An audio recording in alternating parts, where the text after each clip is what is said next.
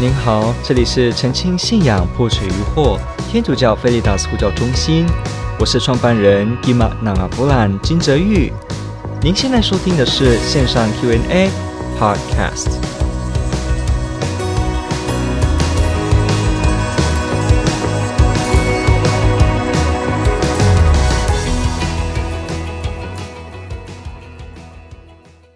提到说，世俗颇多的历史书籍和教材都说天主教会在中世纪广兴大狱，例如宗教裁判所，还有强迫信徒缴交十一岁。关于这个部分，想知道到底是怎么回事，以及该怎么回应？好，那呃，感谢你的提问，这又是一个对历史的部分提的一个问题，这是非常好的问题。那。呃，先说我们这个 Inquisition，也就是宗教裁判所，或者说异端裁判所，或者是说裁判所这些词，呃的文章也应该我记得有放在这个有放在这个相簿区。那关于十字军东征，也就是所谓的 Crusade，还是我们知道十字军东征是不太好的方法。呃，甚至是被很多学者反对的，所以可能说就是说带有装备的朝圣者，哈，只能这样讲，好，那这个 Crusade 哈，这些朝圣者呢的一些状况呢，当然也可以去看我们专业也有分享那一篇文章，哈，是一个应该是台大的历史教授，我记得。好，那关于这个部分，我们怎么做一个回应呢？啊，我想我可以原则性的做一个回应，就是好，呃，这些资料你都可以去查，那我也可以给你推荐很多天主教会的一些历史学家，或者是说在这个方面的。非宗教学者的，呃，应该是说非宗教背景的历史学家去为教会来反正还清白写的那些书哈，因为我们知道这个世界上其实，在历史上而言呢，有一些团体，有一些人，他因为要反对天主教会，好，所以他写了一些书来捏造。一些数据，然后呢，提供出来了，让大家对教会反对。你说有这种事吗？哦，真的有的。如果我们在座的听听众朋友有些是学历史的，如果有了解中世纪的话，你会发现这种宣传政策是很常被使用的。那比方说，这个曾经有人说，诶，好像这个。西班牙裁判所里面出现很多的恐怖的刑具，那这个刑罚用的这个用具呢，好像似乎教会想出来的好残忍。可是其实有不少学者哈都提出反对说，嗯嗯不一定，因为其实那个时候有很多的人哈为了反对教会，他们也特别的去编写一些书籍来直接扭曲。呃，历史的事实来希望鼓动宣传人家反对教会的情绪，所以有出现不实造假的内容。所以有些学者甚至就看到这些刑具，他也怀疑，他也根本就说这个是一种宣传政策。所以如果我们了解一下中世纪的这个背景啊，我们必须先知道，今天我们听到的很多历史证词，说什么哎，教会有这个异端裁判所，然后他猎巫运动，然后把人一大堆杀，然后这个神父们这些道明会士们哈，他们就把人好怎么样呢？这个烧起来，然后呢抓起来，然后呢打他们，审问他们，一直他们一直流血，一直叫，然后呢审问他们，逼他们，然后这个裁判所就控制所有这些思想跟他不一样的人，然后连对别的宗教的人也都进行破坏，因为只要不是信仰天主教就被破坏，非常极权，非常没有通融性。好，我们有时候会听到这样的说法，有没有？还是说什么哇强迫？好，必须先说，如果我们真正的好好了解这些历史，你就会发现其实都被。刻意放大严重度，而且其中出现很多的假的这个资讯。比方我们刚刚先说的这个部分，异端裁判所，你看连连中文异端裁判所 （Inquisition） 这个词，英文 Inquisition，它是不是真的指异端裁判所？这都是一个问题哦。因为你要知道，在中世纪，其实所谓的教会法庭，并不是只有这个异端裁判所。早就有很多不一样种类的法庭都在，教区有教区性的法庭，然后教宗有教宗的，然后不同地方有不同的政府也有政府的，所以在那个时候哦，所谓的法庭。根本不是只有教会有的哦，而且你说是教会，也不见得都是处理异端的，有很多都是处理一些民事的啊，然后呢，纠纷的财产的这个问题。好，那这个呢，也有一些由教会的人士来去受理。为什么？因为教会很多的人学习这个法律法典的专家，所以呢，他们可以协助评判这个所谓的世俗案件的例子、民法的例子。所以不要说一有这种裁判所，就都是指。中世纪的这个宗教裁判所不是的，所以当人们在讨论 Inquisition 的时候，你还要问他说：“诶，你现在讲的裁判所是指哪一个的裁判所呢？”因为不是所有的裁判所都在讲异端问题的哦。以那个时候的情形来看，这个所谓的异端的问题，主要就是只有由教宗所设立的，属于教宗的这个判所，而大部分的例子都不是来到这个判所，都是在一般的啊，其他的这种的教区性的啊，一个区域性的。所以你说是不是所有在判所的人都是因为思想不同，呃，就这样子就被抓去？都不是的，很多都不是如此，只是因为真正的民事纠纷的问题。那再来有人就说，那是不是这个裁判所的目的就是为了要去控制，让别人能够不同思想的人被停止，然后呢可以转信天主教呢？不对的。其实呢，一端裁判所，呃，所谓的裁判所呢，它并没有要去针对每个人的这个。他并不是要去对思想跟你不同的人进行反对，其实思想不同在教会是可以的，并没有说不行的。你看那些科学家在教会的科学家，一直在中世纪都很活跃，他们都可以自由地提出科学的理论，这没有问题的。问题只有在如果讲异端，好，这是差别。如果讲异端，也就是讲某一个部分是相反教会的教导，在这个。宗教真理跟伦理方面的话，才会有机会可能性的被列入这个裁判所的必须看的这个部分。所以你说什么是不是思想不同比较开化就会被抓？哦，没有这回事，没有这回事。很多人被假借说是异端，结果被送到裁判所之后被判了，发现是无辜之后，这些人都清白的离开。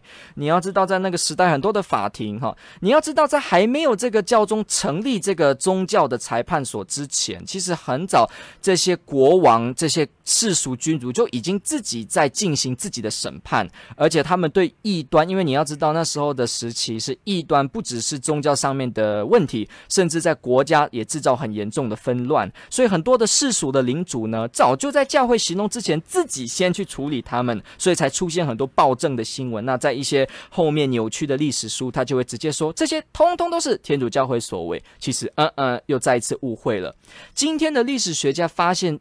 异端裁判所呢，没有比这些古噪宣传说的恐怖，而且还好太多了，跟其他世俗法庭相比。而且呢，还发现其中有很多被人误会的地方。今天这些学者都站出来去给教会还清白。所以我们必须知道，就是在最新的研究里面，很多我们传统对异端裁判所的看法，真的是需要更改的哦。所以希望如果大家有兴趣这个部分，真的要去读这些历史，我可以推荐你一些书，真的是这个历史不像我们所想的一样。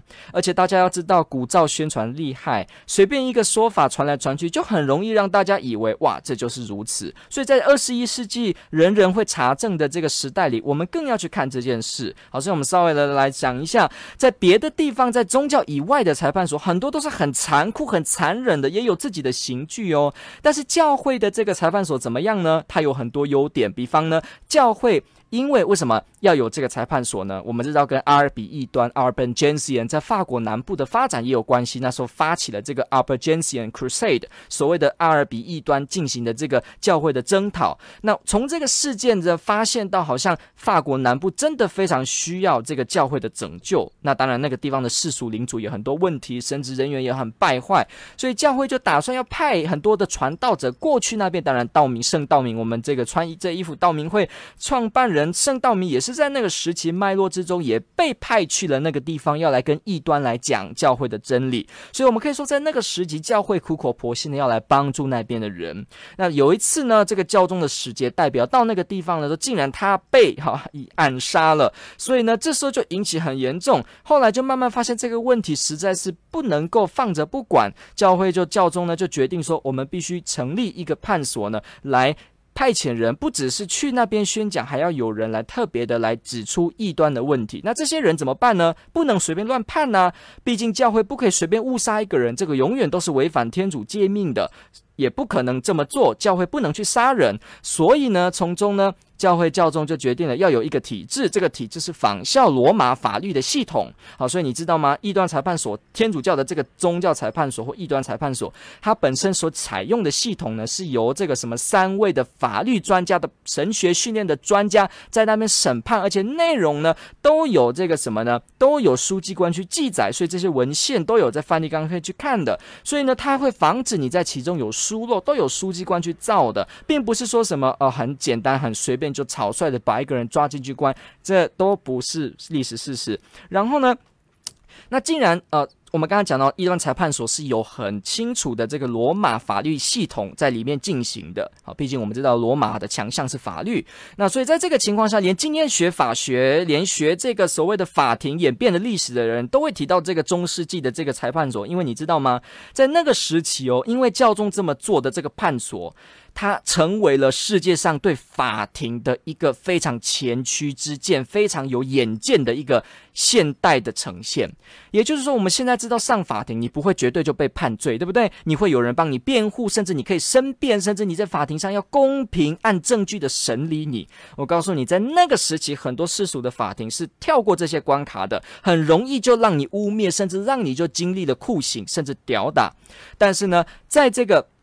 天主教会的探索，因为它引用是罗马系统，而且加上天主教会对人道跟生命尊重的部分，所以呢，这些法庭的判所让每一个进去的人都有机会被还清白。这个是跟所有其他不一样的哦。而且呢，那些判官跟法官会严密的审视你。如果你没有异端，你只是因为你是一个女巫，从事这个巫术的人，也不会就因此判你为异端。你可以平安的回家的。所以所谓的是不是只要是女巫？抓进去就被针对，呃，这个也当然不是历史事实，是不是思想不同的人到里面就都被针对？当然也不是历史事实，只有那些部分，而且在里面被经宣判，真的不是无辜，而且也执迷的不悔改，而且也真正认为是如此的，才会在那个地方被专家审讯。我必须跟你说哦，在还没有这个判所成立，由这个三位专家去审理之前，哈，很多地方的判官。法庭所都是随便判的，那但是在教会他就能够有学过有数的训练有数的人来判你，所以你就可以说他的客观性提高的更多，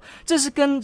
当时同一个时代、同一个时空中的世俗法庭差很多的哦，所以你不要千万不要有一个观念，以为好像宗教裁判所里面都是迷信，然后乱判你这样子哦，没有，他很严谨的。那他在里面的体系跟体制，好，你真正被判了之后呢，就交由国家法律，教会不会去杀一个人，教会也不会去烧一个人，教会的这个宗教法庭从来没有要烧一个人，也没有要杀一个人，这些都是教会只是宣判说哦，他确实是异端。之后呢，这个人离开了法庭，他在这个国家的体系里面，国家有国家的法律，自然而然的就去处置他。那你说一定怎么处置呢？可能有的处置就比较暴力一点，那有些可能就涉及到这个火刑。那你可能就要了解，因为你要知道哦，在那个时期，有些的异端可不是只是说思想不同而已的，他们会集体自杀，甚至会攻击别人，甚至可能做一些事情要反对社会很激进的情绪分子。你不能忘记哦，异端不像我们今天。所想的好像只是思想的交流的不同，不是的，那是你用现代的角度去看。我们要知道那个时候，这个所谓异端啊，真的是可以是社会反动或反社会人格，他们可以说是造成不安宁的哦。所以有些地方城主去进行这样的事情，有它的道理性。当然，你说这种法，哎，这种死刑，你看连天主教会我们也没有说死刑，这个到底好不好？哎，当然连世俗的这个。思想家都会不断的吵，可是我们从中至少可以还一点点清白，就是说，千万不要以为那个时候的异端就只是像我们今天所想的想法不同而已，没有那么简单的。好，那有些人说，那这样是不是这个，比方说有名的西班牙裁判所，是不是里面好像有很多的这个暴力啊？我告诉你，有些人说有成千上万个人在里面死掉，我告诉你，数据告诉我们远远。低得多，而且呢，也没有进行什么所谓酷刑逼供，就算有所谓的 torture，有所谓的这个。Torture 有所谓的这个呃，让他感受到一些痛，然后呢，让他能够愿意说出一些真相，而不要骗人哈。这个在呃一些法庭所有没有发生？好，这是有。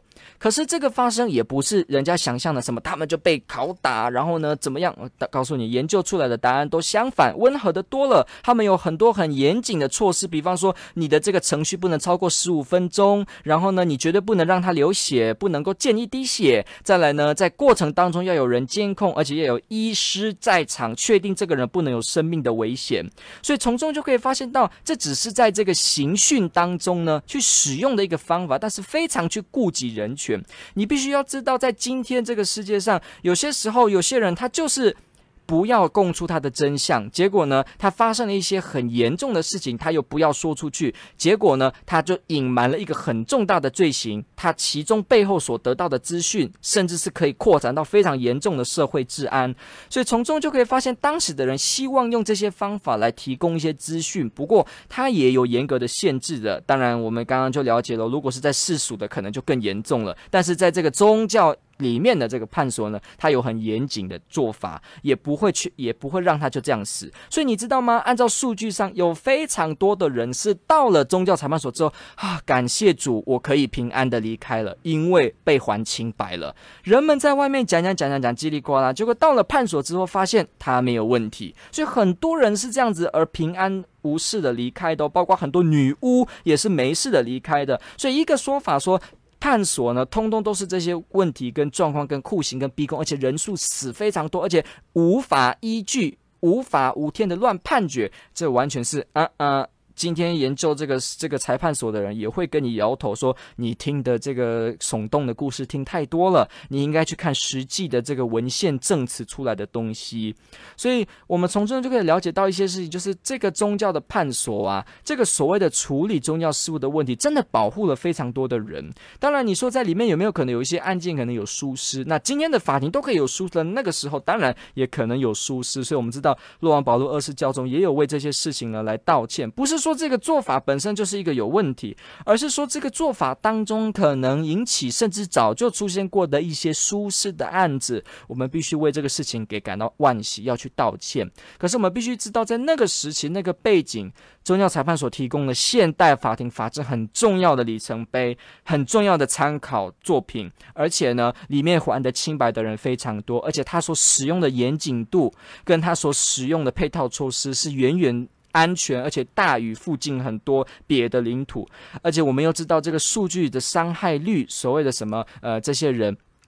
大部分都不是在裁判所进行的，而且几乎都不是，因为教会不会去让一个人死，不会去烧一个人，所以这都是在世俗的法律当中自由的处置。有些地方的法律不需要这样烧啊，他就没有。那这个人如果刚好在那个地方，世俗的统治者觉得要烧，那就他就发生了。所以也不能说哦，每一个都在里面就都是被烧，这就是显示我们对异端裁判所跟那个时候的历史资讯没有很清楚。所以我们从这个部分呢，就要去了解哦。那我们现在就来大体的做最后的这个回应，就是说关于这个部分，我们怎么回应呢？第一个，很多人聊这些历史事件的时候，他其实只是听到某些的 propaganda 所所谓的一个宣传的说法，那可能我们听了就照单全收。那在你还没有研读许多资讯之前，你可以先跟他说：“诶，你有读过关于他的历史吗？他的历史是怎么样？你可以请你说一下吗？”也就是说。请他来解释这一段，因为很多人只是听到一个消息，他就直接这样讲，但是他没有仔细去了解内部，甚至你也可以找一些书来给他参考，跟他一起去讨论这个部分呢。因为涉及到历史专业，所以你必须要有一个很平常心，不要马上一听到这个说法，我们就好像觉得很紧张，好像很讨厌，说怎么又在讲这个？不需要，因为这确实是资讯的问题，只要把资讯扶回来，那就没有问题了。所以你必须要给他这个机会去认识历史事实。如果到这个时候你就马马上一脑子这个红脸起来，就跟人家这样子进入唇舌之争的话，大部分没有益处。因为其实他只是需要知道呃一个历史，他只是需要了解。所以从这个部分呢，你不如给他一些书，请他来讲这段历史究竟是怎么样。你可能会发现有很多方面他自己自己也不太清楚哦。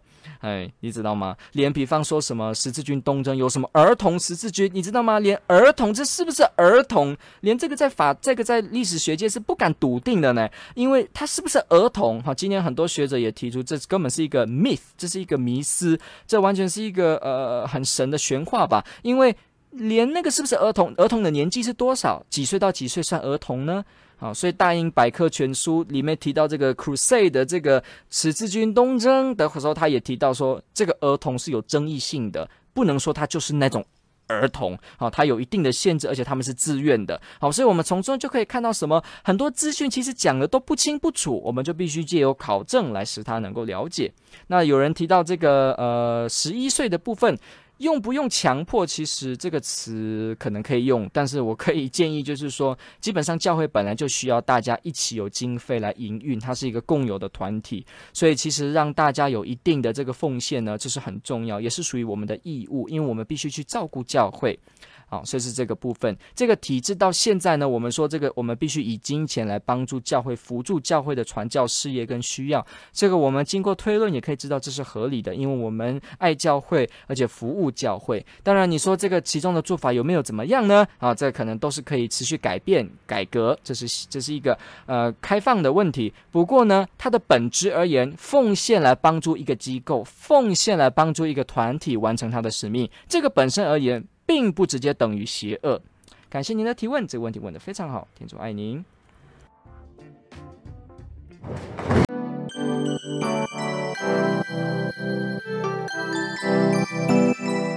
感谢您的收听。若您喜欢本系列节目，支持护教学与福传相关推广，欢迎来到我们的 FB 粉丝专业以及 YouTube 频道，点击订阅哦，也别忘了我们的 Podcast 频道的订阅哦。天主保佑。